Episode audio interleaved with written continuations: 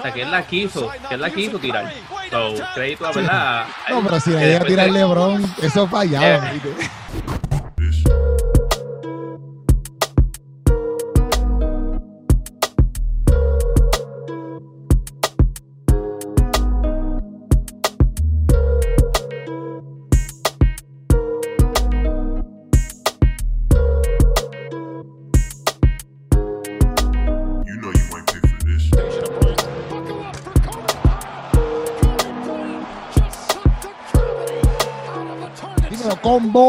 Vez más aquí en Deporteando con Keropi Sánchez junto a las personas lindas y bellas de Sports Are Us, mi gente. Antes que empecemos a hablar de lo que está pasando en la NBA, en los playoffs, en lo que queda de la NBA, que ya queda poquito, este, siempre dale like a la página, no te solo a la mía, y suscríbete no te solo a la mía, sino que también a los Sports Are Us, donde los puedes conseguir a ellos en todas las plataformas de podcast y también en YouTube, Instagram y Facebook y pendiente a todo el contenido que ellos están tirando, porque literalmente no solo hablan de baloncesto, sino que hablan de todos los deportes, esa es la que hay.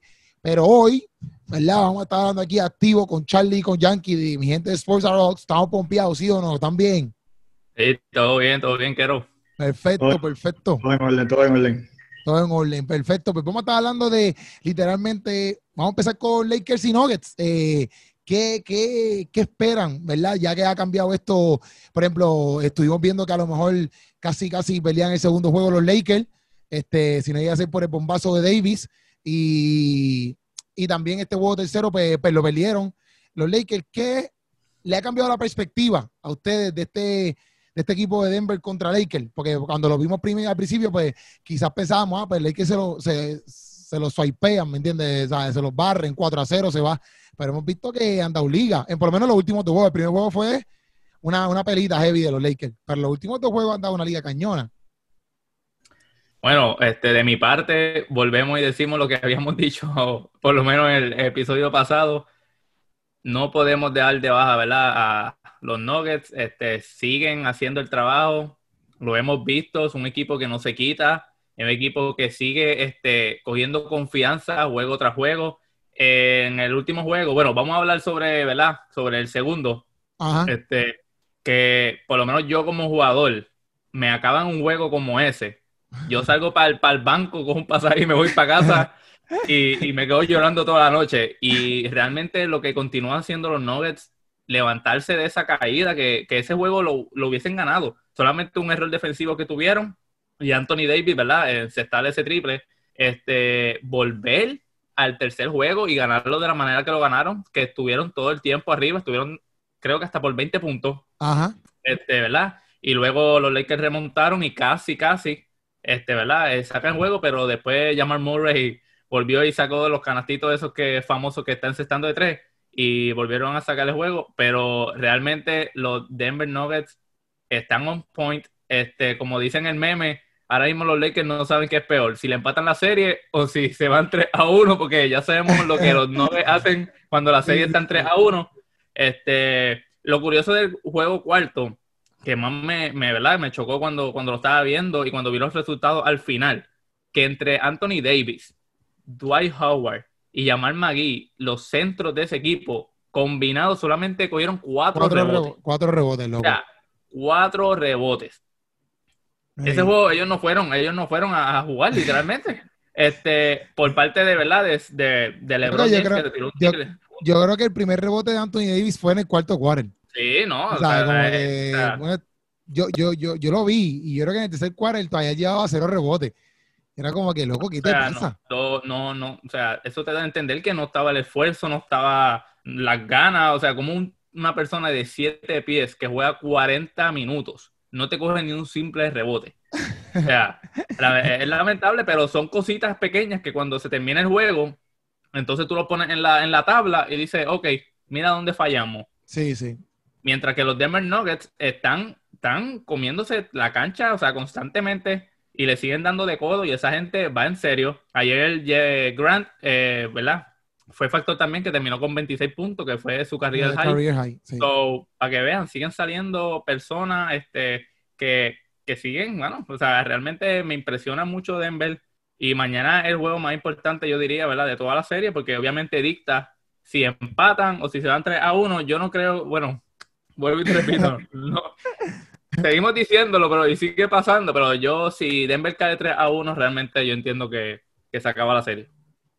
Charlie, zumba ahí. Sí, no, ¿verdad? definitivamente la serie ha tenido el- ese feel de, de lo, lo que vimos en la, en, la, en la serie de contra los Clippers. Literalmente vimos un primer juego que fue bastante abierto, un equipo de Denver sin mucha energía, dado pues obviamente viniendo de una serie sumamente difícil, siete juegos, viniendo de atrás y toda la historia que sabemos. Y pues muchas veces, ¿verdad? Pues hacer esta remontada y hacer los ajustes de un equipo a otro, pues toma tiempo y, y fue exactamente lo que pasó cuando Denver le ganó a Utah y cruzó a jugar contra los Clippers. El primer juego no se vieron bien y, y, pues tú pensabas, ah, pues ya se le acabó la magia al equipo, Ajá. ¿verdad? Cuando hicieron esta transición. En el segundo juego, el juego empezó y, y parte de las cosas que yo pues, estuve viendo en esa primera mitad es que, y, pasó también el primer juego, es que Jokic tenía muchos problemas a nivel de, de poder crear su propio tiro para él meter la bola, porque él siempre va a ser bueno pasando, pero para él meter la bola se le estaba haciendo un poco complicado con la defensa de Anthony Davis, Dwight Howard, y, y, pues, yo decía, "Hmm, esto va a estar interesante porque si él no puede meter la bola, ellos van a tener problemas porque Jamal Murray va a meter la bola, pero no va a ser suficiente. La realidad del asunto fue que en el segundo quarter, ya faltando como tres minutos, él empezó como que a caer en ritmo y la segunda mitad fue de él. Él se apropió de, las, él se apropió de esa segunda mitad y hicieron el empuje. hubiese- de- o sea, fácilmente pudieron haber ganado ese juego. Incluso ese, ese, ese juego lo pierde el dirigente. Ese, ese juego, ellos, si ustedes vieron ese juego, ellos meten a, a Mason Plumlee del banco, frío, a gallar Anthony Davis. Y Anthony Davis sale de una cortina. Y si ustedes no vieron a Mason Plumlee en la jugada, es porque literalmente Mason Plumlee se quedó pegado en una cortina de LeBron James. Y, literalmente, ese fue el término, se quedó perdido. Tuvo que venir Jokic guardiando la, la- el, la- el- el- hombre de saque, tuvo que venir a tratar de hacerle la, gestión defensiva a Davis, pero ya era tarde, ya Davis se había soltado la bola y pues el canasto se metió. O sea, y, y la realidad del asunto es que tú, a veces es difícil tú traer un hombre grande del banco frío cuando tenías un, un equipo que ya estaba en ritmo, que no había necesidad para hacerlo. Nada, cositas que tú obviamente la- las ves, ah, ya cuando ves el resultado final dices, eh, no, esa no fue la mejor opción, la mejor opción, pero realmente los hombres grandes no están programados para estar saliendo de cortina. Crédito a Anthony Davis que, que pudo hacer la jugada. No todos los jugadores de esa, de esa de estatura pueden hacer lo que él hizo. So, de verdad que mucho crédito a él a meter la bola y, y pudieron sacar ese juego. Pero vimos un tercer juego que de igual manera los Clippers dominaron, o sea, perdón, los Clippers. Los No, Denver. Nuggets dominaron, los Denver Nuggets dominaron eh, de- del primer minuto hasta el último y, y de verdad que va a ser interesante ver qué va a pasar en el, en el cuarto juego. Va, Claro, o sea, en- yo, en- yo- a obvia- En, el, en ese cuarto quarter, a mí me sorprendió en una porque los Lakers estaban, de momento, papi, le hicieron una- un, un- yo creo que una 2 y 0 run de eso, como que eh, Rondo le quitó como cuatro steals, le hizo ahí corrido y decía, papi, se lo van a sacar del buche, como que le van a sacar el juego. Y en cierto punto yo, yo, yo en verdad después dije, pero ¿cómo rayos tú estás tan pegado y de momento, ¡boom!, te, te despegaron tanto así de nuevo por, por 10 puntos. Y yo no podía creerlo y decía, papi, se lo van a sacar, le van a sacar el juego del buche. Pero después, pa, pues, cayeron de nuevo, o sea, Denver dominó. Sí, no, definitivo. Eh, fue, o sea, obviamente siempre el NBA van a ver estos, estos empujes de los equipos y, y Rondo fue quien lideró ese empuje de, de- de esa segunda mitad y ese cuarto quarter. Realmente vamos a ver cómo, o sea, ellos necesitan más energía, lo que dice Yankee es correcto. O sea, cuando tú ves esos resultados de, de cuatro rebotes entre tus hombres grandes, eso es, eso es más, más que nada, es el deseo de tú querer ir a buscar la bola. Eso se va a corregir en el próximo juego. El detalle va a ser podrá Denver mantener el ritmo de juego duro que ellos tienen que jugar porque ellos son un equipo menos talentoso. So, van a tener, o sea, para tú poder ganarle a un equipo de esa índole, tú tienes que jugar más duro que ellos. ¿Podrá Denver mantener la gasolina que necesitan para poder mantener ese nivel de juego? Eso lo- el tiempo lo dirá. Yo sigo diciendo que los Lakers van a ganar esa serie, pero me asusta decirlo, mano, porque es que, o sea, fácilmente pudiéramos estar hoy grabando y diciendo, Denver está ganando esta serie 2 a 1 Sí, sí, sí, sí. obviamente, ¿verdad? Hay que ver qué pasa, pero eh, los Lakers deben de dominar. Yo pienso que LeBron ha sido un poquito también ineficiente en los cuartos quarters. él tiene que jugar un poquito mejor. Eh, en la serie, LeBron a nivel ofensivo no ha metido tanto la bola, solo está promediando 22 puntos por juego.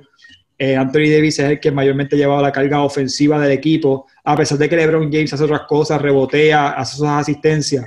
Pero ellos han necesitado un poquito de más puntos de LeBron eh, y está brutal pedirle más de lo que él está haciendo porque literalmente está haciendo un montón. Si tú miras las estadísticas, está promediando casi un triple doble pero necesita un poquitito más, necesita un poquito más de puntos. Él tiene que estar rodeando de los 25, 26 puntos por juego, ahora mismo está en 22.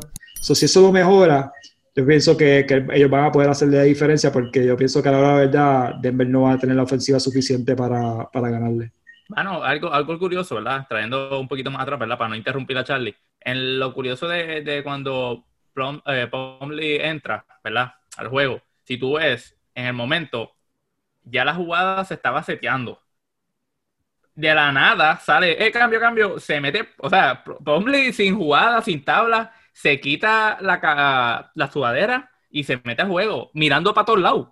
Porque realmente ahí mismo cuando le entra, la bola la entregan. O sea, él todavía no estaba como que, como dice Ni Charlie, seteado, ni seteado. en la, No, en la- no, en o la- sea, tú, tú te- imagínate tú estás sentado en el banco, nada, estás disfrutando, tú sabes, tú en el banco eres un fanático más. tú estás pensando que lo vas a jugar más. Tú Sí, estás Y de, pensando- re- y de repente viene, o sea, especialmente falta cuánto, no, sé cuánto faltaba exactamente, pero dos faltaba segundos, nada. dos segundos. Tú dos piensas segundos. que- tú- 1.9, yo creo. Tú lo que piensas es que el juego ya se acabó, y, vamos a- y entonces de repente el directo dice, eh, vete a jugar. Y es como que, oh, ok, cool, o sea, tú no, tú no lo piensas, tú, pues dale, vamos para allá. Pero literalmente, como dice Yankee, o sea, ya todo el mundo estaba preparado en la cancha, él entra en el último segundo y lo, la deja- bola. El, el árbitro lo de- suelta la bola. y lo dejaron enganchado, o sea, él no hizo ningún tipo de gestión defensiva. Si tú miras la jugada, él literalmente, él ni trata de pasar por la cortina de LeBron. LeBron James se paró ahí, LeBron ni, Lebron, LeBron ni se movió. LeBron James se paró en el medio y él fue donde LeBron y, y- y le faltaba darle un abrazo. ¿Qué hay? ¿Todo Es bien? como, es cuando, cuando en, en 7 y 8 tú pides un tiempo y dibujas, mira, tienes que salir de la cortina. Ajá. Que el coach te lo dice. Y literalmente eso es lo que le hizo falta. Pedir tiempo, mira, acuérdate salir de la cortina. Si no sales de la cortina. Y es como que se quedó. eh, o sea, y bueno, y crédito a David que metió ese triple, ¿verdad? Él había anteriormente, en ese mismo cuarto cuadro, le habían encestado, yo creo que dos canastos más de tres. O sea, que él, él lo sentía. Y él mismo había dicho después en la conferencia de prensa que supuestamente la jugada era para LeBron, pero que él mismo la pidió. O sea, que él la quiso, que él la quiso tirar. So, crédito a Sí. verdad. No, pero si le llega a tirar LeBron, eso fallaba. Eh, de- después, después se tiró el Kobe, ¿verdad? Que, que Eso, eso lo dijiste tú, que no, que eso no- Javi, Ok, yo- a, mí gusta, no, a mí me gusta LeBron, a mí me gusta LeBron. Pero yo sé que si LeBron lo más seguro tira esa bola, la fallaba, tiraba un bambanazo para allá para, para, para la tabla. Tablán. Y se acababa. No, eso, eso sería por George. Ah, pero, no, en verdad, yo prefiero que la tire David, te lo prometo mil veces, mil veces. O sea, yo puedo ser un fanático de LeBron. por lo menos, que- por lo menos en este momento del juego, sí, le- eh, porque Sí, sí. Anthony Davis estaba llevando la ofensiva de ese equipo. Él, él metió como 10 puntos corridos del equipo en un momento, o sea, que era como que. Dile, ya. LeBron no estaba en ritmo, LeBron no estaba pa- pa- ni para atacar ni. Y, yo cre- y crédito a él, porque como dice Yankee, él dice en la conferencia de prensa que la jugada era para LeBron y que él miró a Rondo y le dijo a Rondo, dámela a mí. O sea, obviamente tú tener los pantalones de hacer eso y segundo de, de ejecutarlo, porque, o sea, Sí, tienes sí. que ejecutar y eso, eso es grande, porque hemos visto otros jugadores que se han escondido. Oye, eso es lo brutal. Tú caes 2 a 0 contra los Lakers, obviamente en la conferencia de final, tú que nunca has estado ahí y tú teniendo la oportunidad, obviamente, de empezar una serie 1 a 1 y tú ves ese canasto entrar, tú viste cómo Jamal Murray se dobló para el piso, Sí, sí. Se Ay, fue, hay uno el, que le otro le metió- una pata a la bola. A la bola, dio la bola. sí. Ah, vos. O sea, ese por lo menos reaccionó bien, como yo reaccionaría, pero los otros, los otros devastados, o sea, Sí. realmente yo, Eh, yo no ese quisiera equipo- saber de lo que Ese equipo de verdad que tiene que mirar el equipo de Denver. eh, o sea, porque es que uno, uno en el baloncesto, ¿verdad? Y, y, y Yankee y yo hemos estado jugando, hemos jugado categorías menores y la realidad del asunto es que a veces esa- ese tipo de jugadas te, te sacan el aire, mano. Es como darte un puño en la barriga. Y son bien pocos los equipos que tienen, mano, yo te diría que el 98% de los equipos, si no, yo, yo me atrevería a decir hasta el 99% de los equipos en la NBA, no sobrepasan eso, mano, no lo sobrepasan. La fragilidad mental es tanta que no lo van a poder sobrepasar. Vimos un equipo de los Clippers ahora mismo perdió una serie de 3 contra 1, 3 a 1, perdón, la- el juego. Y, y todo el talento en el mundo y la, y la fragilidad mental fue tanta que de- se desboronaron en los, en los momentos cruciales. Denver le ha pasado tantas cosas. No es solamente el hecho de tú estar abajo 3 a 1 en dos series, es el hecho de que las cosas a veces no salen bien. Han estado abajo en juego y ellos continúan, continúan, continúan. Y ya llegaron a un punto, ya, ya este punto es, los Lakers los van a tener que matar. O sea, los Lakers van a tener que ir, propinarle cuatro palizas o ganarle cuatro juegos, Sí, sea sí, como sea, y, y sacarlos de la cancha. O sea, porque ellos no te van a darle juego. Sí, o sea, sí. ellos no se van a tirar, ellos no se van a tirar unos clippers de, eh, en el cuarto, en el séptimo juego, ese cuarto cuarto donde todo el mundo estaba fallando, estaban ahí mirándose uno al otro. Nada, nada, o sea, ellos no van a hacer eso. Ellos van a, ellos van a darlo todo por el todo, o sea, y tú los vas a tener que matar literalmente. O sea, Eso no en el sentido literal, pero, o sea, en la cancha en, ese, en ese último juego, como dijo Charlie, así mismo, los Lakers me imagino que entraron pensando, ay mira, ya, ya le quitamos el corazón a esta gente, ellos tienen que venir como que en baja, qué sé yo, y se confiaron, pasó el y no tuvieron, mira, vamos a apretar. Cuando apretaron, ya como tal, lo lograron alcanzar, pero era muy tarde el esfuerzo, ¿verdad? Para poder sacar el juego. so. Se cansaron.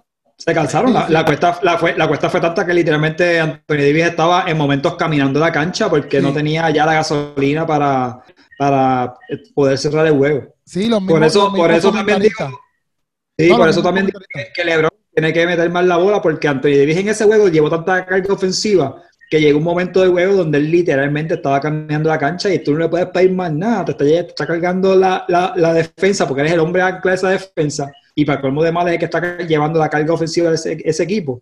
¿no? Y que, y que no, no estás jugando con un equipo como Houston, que es bajito, o sea, estás jugando con, con que tiene unas piezas Promley, tiene a Jokic. Gracias. que- Exacto, que cargando, están, están cargando a, muchas veces a Jokic y Jokic lo lleva en libra. A pesar de que Jokic está flaquito, sigue siendo un poquito, sigue siendo un, un hombre grande, o sea, al lado de Anthony Davis. Por eso es que Anthony Davis le gusta jugar 4 y no a 5, por eso precisamente, porque está chocando con esos tipos. allá. O sea, para eso él le deja el trabajo a Dwight Howell y a, y a Magui que, que choquen con ese hombre, porque esos hombres son fuertes, o sea, son fuertes. Sí, papi, una eh, Jokic entró ahí, hizo un. Estaba, estaba, ¿cómo, ¿cómo se llama esto de Yankee? Cuando tú estás dando para atrás con la bola, qué sé yo, ahora se me olvidó el nombre. Cuando tú pones de espalda, jugar con jugador. Sí, posteando, posteando el hombre. Posteándose, da- posteándose, estaba, estaba posteando, papi, y sacó el chamaco como si fuera un peluchito, brother. Yo no me acuerdo ni quién era, pero papi, cómodo. Yo Papi. decía, diantre, papi, tipo tiene en una- ese, en mismo juego, en ese mismo juego, en ese mismo tercer juego, él, él- él sacó a, a Howard del medio, como si Howard fuese eh, Da- Damian Lillard, así sí, como sí. que lo sacó, ¿verdad? bueno, a tal nivel de que Howard se molestó tanto que lo, como que lo rompió, lo chocó después de la jugada y le cantaron una técnica.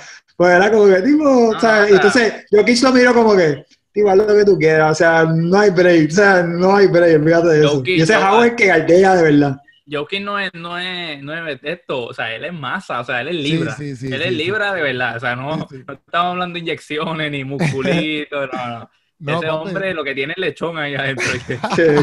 Nacho, bien brutal. Bien Se brutal. pasa, se pasa en guabate. A ver, vamos a ver qué pasa con, con- con los Lakers. Pero en verdad, en verdad, viendo todo eso, en verdad, han dado, en verdad han dado mucho de qué hablar, porque exacto, como estamos diciendo anteriormente, y también es como que ya a veces me sorprende, porque yo digo, brother, este, como pasó con los Clippers, pero a veces yo veo como que los Lakers un poquito más en el sentido de que, bro, ustedes tienen un equipo como que para estar partiendo ahí 4-0 cómodo. Y o sea, aquí estamos literalmente hablando de que casi lo estamos dudando. Eso da mucho que decir, ¿me entiendes? Aunque ganen, aunque ganen 4-2, 4-3, el hecho de que nosotros estamos dudando de que puedan ganar, eh, Denver ha demostrado un montón. ¿Me entiendes? Porque yo, te apuesto que, que a lo mejor esta combinación, para los tiempos de Jordan en su pick, quizás esa combinación no la había. Era como que no, papi, Jordan va a ganar ya. No hay break, ¿me entiendes? No sé si me entiendes lo que te quiero decir. Este, pero vamos a ver, ¿verdad? ¿Qué pasa ahí? eh, eh, eh, los efectos de la burbuja, puede ser.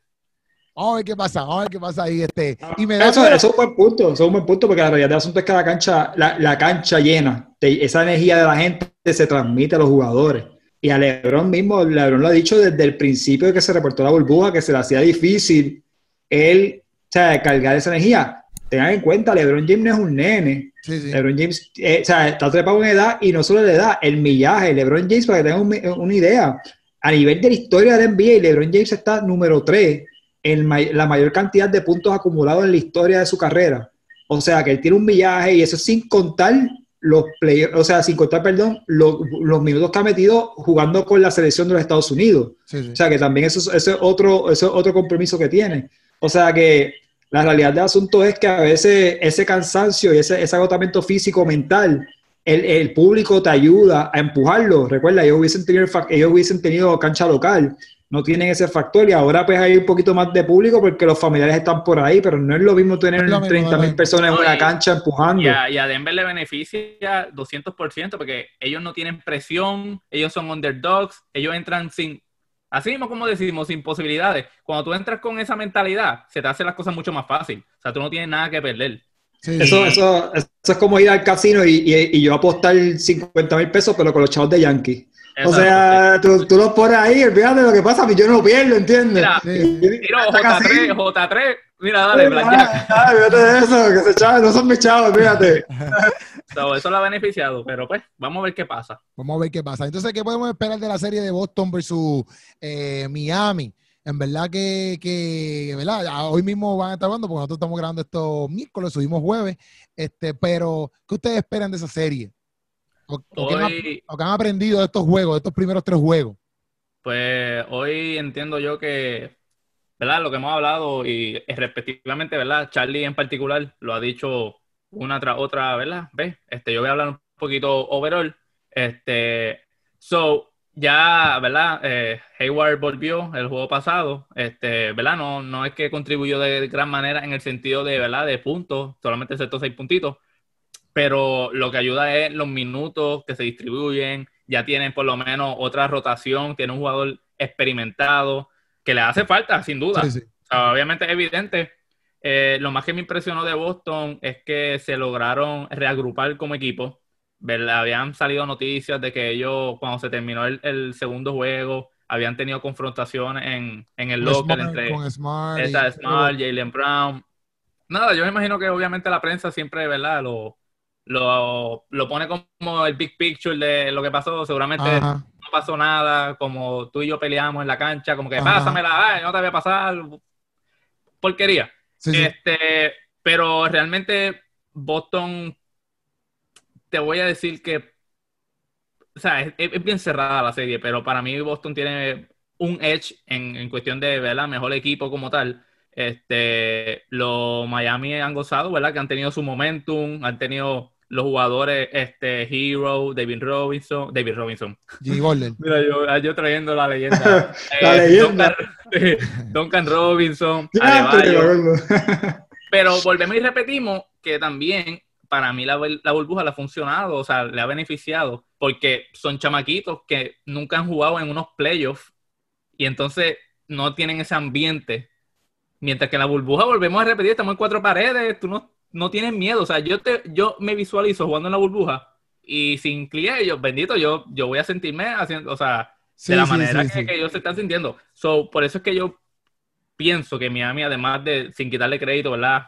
A lo que ha hecho Boller, Draghi, que ya son los jugadores veteranos de ese equipo, este, por eso es que yo digo que también a, a Boston, eh, que son joven- eh, jugadores jóvenes que tampoco, pero yo he visto a Boston años, años anteriores, ¿verdad? Ya en playoffs, este, ya Jason Tatum ha jugado contra LeBron James en serie, o sea que ellos ya tienen como queda un big picture, mientras que Boller es el único jugador experimentado en playoffs, es el que está cargando, pero a cuestión de los role players, le ha beneficiado a, en parte a Miami.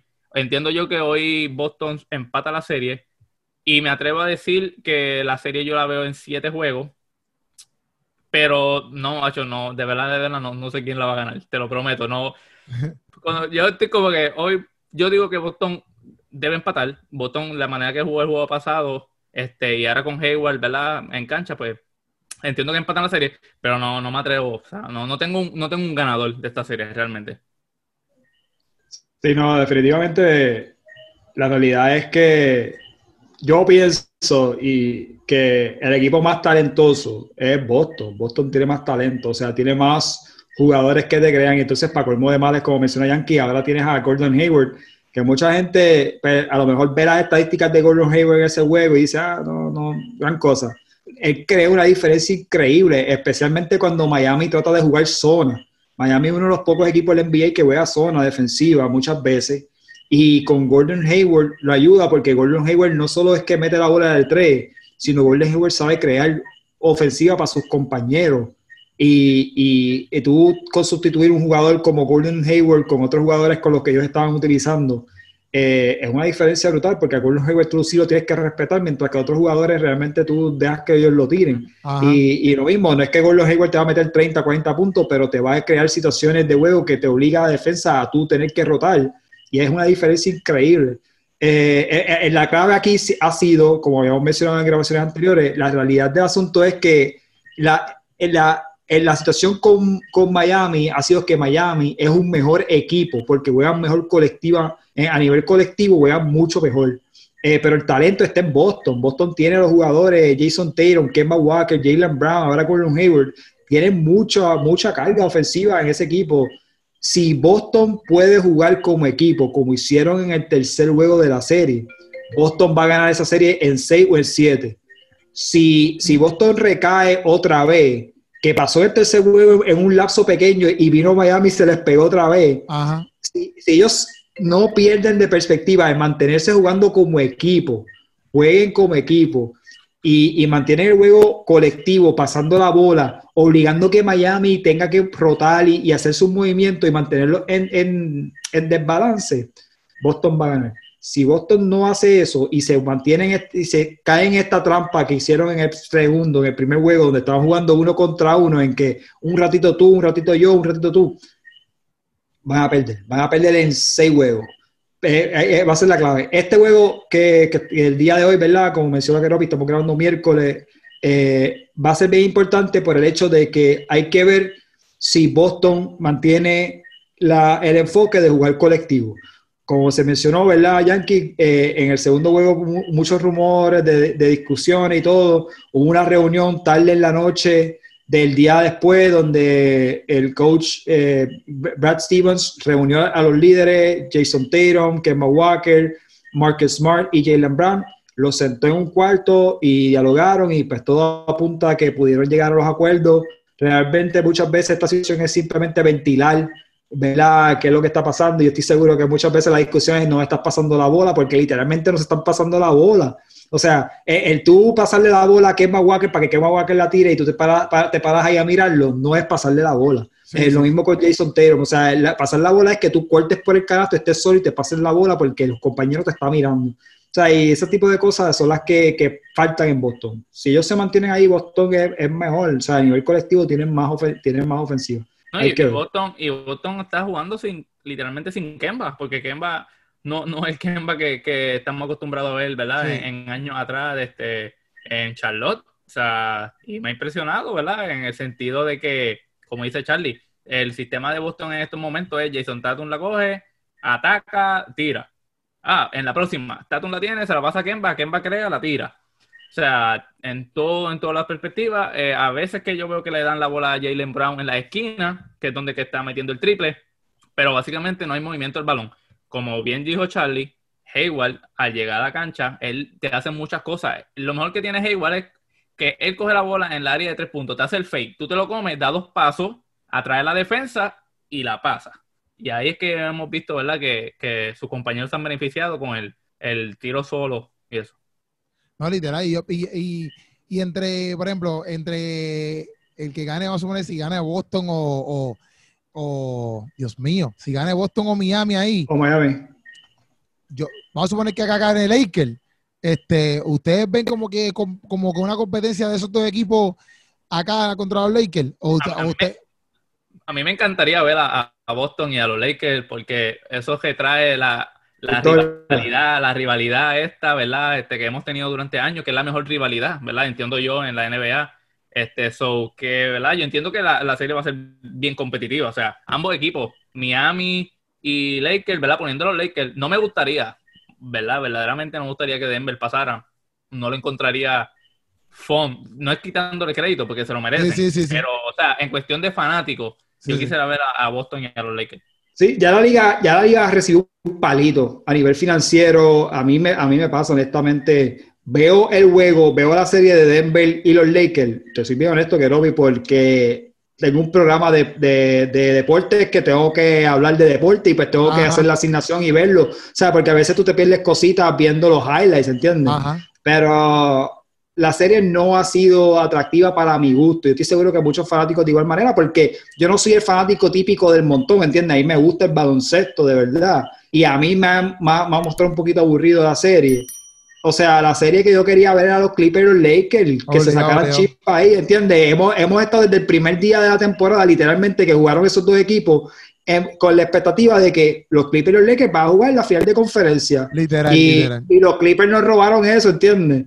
Y es como, como todos esos fanáticos del básquet que nunca vimos a una serie final entre Kobe y, y LeBron. O sea, nos quedamos siempre con esa expectativa. Y esta temporada eh, tuvimos esa, esa paralización, ¿verdad? Dado el COVID en marzo. Y, y fue cuando reto- retomaron la, la temporada, fue como que perfecto, vamos a ver los Lakers contra los Clippers, final de conferencia, porque todo el mundo incluso dice, esa es la verdadera Esa es final. la final, esa es la NBA". final, exacto, Esa exacto. es la final. O sea, y, hay tantas cosas envueltas, juegan en la misma ciudad. Tú sabes que tienes a este factor de los Clippers siendo el hermanito menor contra el equipo de los Lakers, el glamour, la historia. Y toda esa, toda esa narrativa estaba ya ahí perfecta. Y le dieron, y le dieron un knockout a los Clippers y fue como que, ok, gracias por nada.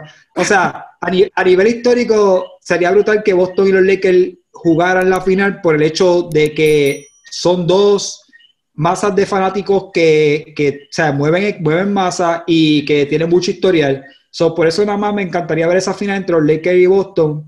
Eh, pero Miami sería también tremendo equipo porque Miami tiene a Jimmy Butler y tiene esos jugadores. Miami juega tan duro que, que a mí me encanta ver a Miami jugar porque yo soy ese tipo de jugador, ¿verdad? En cancha, que juego súper fogoso en, la, en la cancha, ¿verdad? Muchas veces la gente me ve en la cancha y dice, tú no eres en la cancha como tú eres fuera de, la- de ella porque a mí me encanta chocar, esa, y, juego bien fogoso y ve- ver a Miami me identifico mucho con ellos.